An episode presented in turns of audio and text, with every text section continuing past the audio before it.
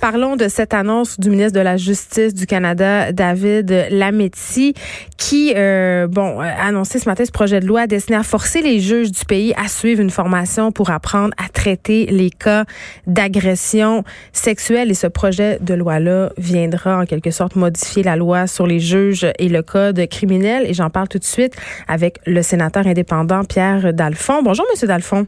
Bonjour, madame. Écoutez, cette affaire-là, là, on l'attendait depuis très, très, très, très, très longtemps. Euh, je suis d'accord avec vous. Euh, malheureusement, en juin, c'est mort au feuilleton au Sénat. Hmm. Et puis, euh, le projet de loi avait fait l'appui unanime de la Chambre des communes, mais quand c'était au Sénat, les sénateurs avaient certaines préoccupations, notamment à l'égard de l'indépendance judiciaire. Et à la fin, le comité a étudié la question, on a entendu des témoins, puis on a fait des recommandations. Et puis la fin de session est arrivée, un peu parce que nos amis conservateurs n'avaient pas voulu laisser passer le projet de loi. Et finalement, c'est mort au feuilleton. Mais cette fois-ci, c'est relancé et c'est relancé avec les amendements euh, que le Sénat avait recommandés après son étude. Et c'est relancé cette fois-ci comme un projet de loi du gouvernement et non pas un projet de loi privé, comme on dit dans le, à l'intérieur, dans le jargon. Mm. Et donc, ça bénéficie d'une priorité. Oui, mais là, il y a une affaire que je comprends pas, moi, là-dedans, M. Monsieur Dalphon. je me posais des questions parce que vous dites que ce projet de loi a été en quelque sorte ralenti, si on veut, par le Parti conservateur. Pourtant, c'est Rona Ambrose, à l'époque, quand même, qui l'avait porté, ce projet-là, hein, qui est quand même l'ancien ministre de la Condition féminine sur Stephen Harper. Et là, elle a été en quelque sorte, son propre parti a mis euh, des bâtons dans les roues à ce projet de loi? Euh, malheureusement, la, la politique a des mystères qu'on comprend pas toujours. Mais c'est un peu cave. Disons que j'ai été très déçu, c'est le moins qu'on peut dire. Euh, mais euh, peut-être que les euh, Enfin, c'était la fin de session, puis les sénateurs conservateurs euh, voulaient, avaient certains agendas politiques et puis ils voulaient empêcher cette loi-là de passer parce que c'est une loi privée. Hmm. Parce qu'il y avait une autre loi privée qu'on voulait empêcher, c'était la loi de Romeo Saganache, euh, qui était pour ah, les autochtones. Ben, coudon, hein. Exactement. Alors, fait que si on faisait passer ça, ça il fallait passer l'autre parce qu'elle était juste avant. Alors, Je comprends. Mais oui, mais en même temps, euh, en tout cas, moi, ce que ça me dit comme citoyenne, c'est que pour le gouvernement, la situation des victimes d'agressions sexuelles, c'était pas une priorité. Non, euh, c'en était une pour la majorité des sénateurs. C'en était une pour le gouvernement. C'en était une pour tous les partis. En fait, ce qui est arrivé une fois que le projet de loi est mort au feuilleton, le lendemain euh, de la fin de la session, c'était peut-être un effet positif. Mm. Tous les partis politiques ont dit, ben nous, si on est élus, on va faire une loi, y compris les conservateurs. Alors, les libéraux, les conservateurs, les NPD, les Verts et le Bloc, ce matin, a donné son appui aussi. Alors, tous les partis sont unanimes pour dire oui, il faut de la meilleure éducation. Oui, c'est des sujets complexes. Oui, parfois, il se passe des, des erreurs de parcours qui pourraient mm. être évitées. Et puis, qui paye pour ça? Ben, c'est les victimes. Parce que quand un procès euh, est foire, la Cour d'appel ordonne un nouveau procès parce que le juge s'est trompé ou la juge s'est trompée. Ben, on recommence, puis il faut témoigner à nouveau, puis il faut faire tout le, le processus qui n'est pas un processus, je le reconnais, qui n'est pas toujours agréable. Moi, j'étais j'ai été juge longtemps. Je sais qu'un procès, c'est pas nécessairement une expérience plaisante euh, pour ceux qui sont obligés d'y participer, puis pour une victime d'aller raconter encore tous ces détails, parfois très intimes, à, à nouveau plusieurs devant un personnes différentes. Exactement. Oui. Euh, ben là, OK, laissons de côté les intrigues partisanes, là, parce que ce que vous soulignez est quand même important pour, pour les victimes, pour le public aussi, c'est une bonne nouvelle parce que, en quelque sorte, en tout cas, c'est ce que je pense, ça va un peu redonner confiance en notre système de justice parce qu'il y a plusieurs victimes qui viennent ici à mon émission et qui me disent, écoutez, parfois, euh, même quand on porte plainte, euh, euh, ça marche pas. Tu sais, je fais allusion, entre autres, à l'affaire des courageuses, les fameuses présumées victimes de Gilbert Rozon. Quand on voit des mm-hmm. histoires comme ça, mm-hmm. les victimes d'agression, ça leur tente pas de porter plainte. Vous avez parfaitement raison. 10% des victimes d'actes criminels en matière sexuelle ne, feront, ne déposeront pas une plainte. Et puis dans les 10% qui déposent une plainte, un bon nombre vont abandonner en cours de route. Alors le système est fait, euh, ben, il y a des règles, puis c'est sûr qu'il y a présomption d'innocence. Bien sûr, bien sûr. Alors il faut respecter ça. C'est un processus où il faut faire de la preuve, etc. Mais je pense que ce qui manque dans le système, puis ça, ça va être un bon point, c'est-à-dire que les juges sont au bout du processus, vont être euh, la plupart des juges font un travail très décent, très bon. Hein. la question n'est pas là. Mais souvent, on a des préjugés, puis on a des biais, puis on a des, des mythes dans la tête. Mm. Par exemple, dans un jugement récent d'un juge d'Ontario, il a dit ben, elle était en pyjama, puis elle n'avait pas de sous-vêtements, tout son pyjama. Oh, quelle aguicheuse! Quelle aguicheuse! Ben, c'est ça. Alors, donc, le gars pouvait penser qu'elle voulait se laisser tripoter, puis même, finalement, se laisser euh, avoir des rapports sexuels qu'elle ne voulait pas.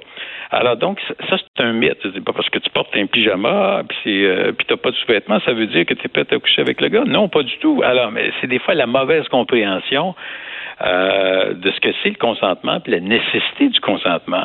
Puis, il faut pas oublier qu'on est dans une société qui... Euh, il y a une auteure qui a écrit un livre qui s'appelle La culture du viol, mm-hmm. et Madame Zabot, et c'est un excellent livre parce que faut pas se le cacher, on a 400-500 ans d'histoire où l'histoire est écrite par des hommes et puis en fonction de la perception des hommes. Et je pense que le, le système reflète ça. Et, euh, les avocats, les policiers, partout dans le système, ça fait que c'est pas accueillant euh, pour les victimes. Des fois, tu te fais dire, mais pourquoi vous venez nous voir au poste de police après deux semaines? Pourquoi vous n'êtes pas venu tout de suite après? Euh, vous dites qu'il vous a euh, qu'il vous a violé, mais pourquoi?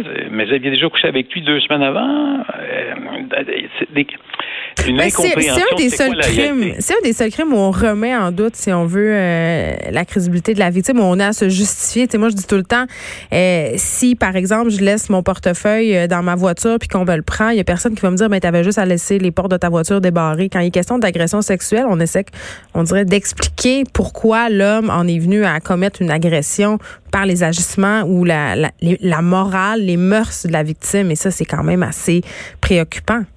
Et eh oui, et ça, le code criminel a été amendé euh, au fil des années. On est clair, euh, dire que non, les expériences antérieures sont pas pertinentes. Le fait que c'est quelqu'un qui a eu trois boyfriends avant, ça veut pas dire qu'elle voulait coucher avec toi. Et puis, euh, mais ça, c'est donc tout ça est plus pertinent. On n'a plus de droit de poser de questions là-dessus. Mais il faut que ça rentre dans la tête. Il faut que ça soit bien compris. Puis il faut que ça soit bien appliqué. Euh, autant, puis en première ligne, c'est pas les juges, hein, c'est le policier, c'est les travailleurs sociaux, c'est les avocats, les avocates. Il y a plein de monde qui peuvent intervenir. Mm. Et puis, je pense que là-dessus, cette étape-là ici est importante c'est un, c'est une partie de la réponse, mais il y en a beaucoup d'autres réponses.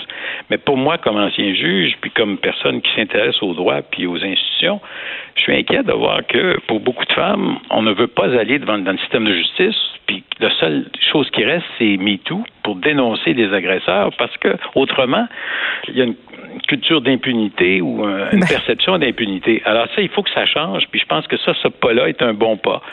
C'est-à-dire, si les gens ont plus confiance dans le système, il va y avoir plus de dénonciations, il va y avoir plus de procès, et puis il va peut-être avoir surtout ce qu'on souhaite, c'est que les tout le monde comprenne, y compris les hommes. Non, ça veut dire non. Puis rien dire, ça veut dire non.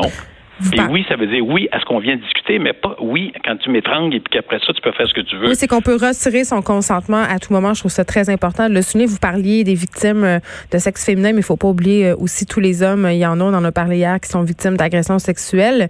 Et là, euh, j'ai envie, Monsieur Dalphon, de savoir, est-ce que ce sont tous les juges qui devront se soumettre à cette nouvelle affaire-là ou ce sera seulement certains juges qui, en quelque sorte, siégeront au, au, sein de ces cas-là? là? Alors, c'est une très bonne question que vous posez. Et, ça, la loi euh, fonctionne en deux temps. D'abord, elle vise les personnes qui sont candidates à un poste à la magistrature. Alors, toutes les euh, l'avocate ou l'avocat qui veut devenir juge, il faut qu'il mm. remplisse un long formulaire, puis un comité de sélection qui vérifie ça, etc. Et dans ce formulaire-là, il va y avoir un engagement à l'effet que si je suis nommé, euh, je m'engage à suivre des cours sur les nouvelles égalités sociales, sur les infractions en matière sexuelle, etc. Donc, sur les mythes, les préjugés, etc. Parce que tous ces gens-là sont de bonne foi. La personne qui dit est en pyjama, je pense pas que la, juge qui a dit ça ou le juge qui va dire ça, qui pense qu'il est de mauvaise foi. Mm. il, transporte avec lui, avec lui ou avec elle un bagage de choses qu'on met pas qu'on prend des fois qu'on tient pour acquis. Hein. Souvent, quand la, fille rentre à la maison, elle dit Je me suis fait il a été agressé sexuellement, elle avait peur de dire à ses parents parce qu'elle avait peur que sa mère ou son père la blâme pour son T'étais trop décolleté, t'es rentré trop tard. Mm. C'est toujours la faute de la victime. c'est dans notre culture, ça. C'est ça qu'il faut qu'il change. Mais pour revenir à votre question, donc, on veut que les nouveaux candidats, les personnes qui sont intéressées, si vous êtes nommé, vous êtes engagé, puis vous allez suivre le cours, vous allez remplir votre engagement. Pour ceux qui sont déjà dans le système, c'est plus difficile pour le gouvernement de dire vous allez suivre des cours parce que là, c'est comme si on intervenait dans l'indépendance judiciaire. Puis ça, moi, je constate que c'est hyper important que le gouvernement ne se mêle pas de la gestion des tribunaux, puis ce qui se passe dans les, dans les palais de justice, il faut que ça soit indépendant. Les gens ont confiance dans l'indépendance des juges, puis c'est essentiel au système. Mais alors, ce qu'on fait pour ceux qui sont déjà dans le système, c'est qu'on va encourager fortement à suivre des cours dans ces matières-là. On va mettre de l'argent, on donne déjà 8 millions par année au Conseil canadien de magistrature pour former des juges fédéraux. Et puis, euh, on va continuer, on va exiger des rapports annuellement. Vous avez comment vous avez étudié l'argent, pour quel genre de cours? Et combien de juges ont suivi ce genre de cours, notamment en matière d'infractions sexuelles, en matière de discrimination, en matière de préjugés, de mythes, de stéréotypes, etc. Donc là, c'est plutôt le pouvoir d'inciter. Hmm.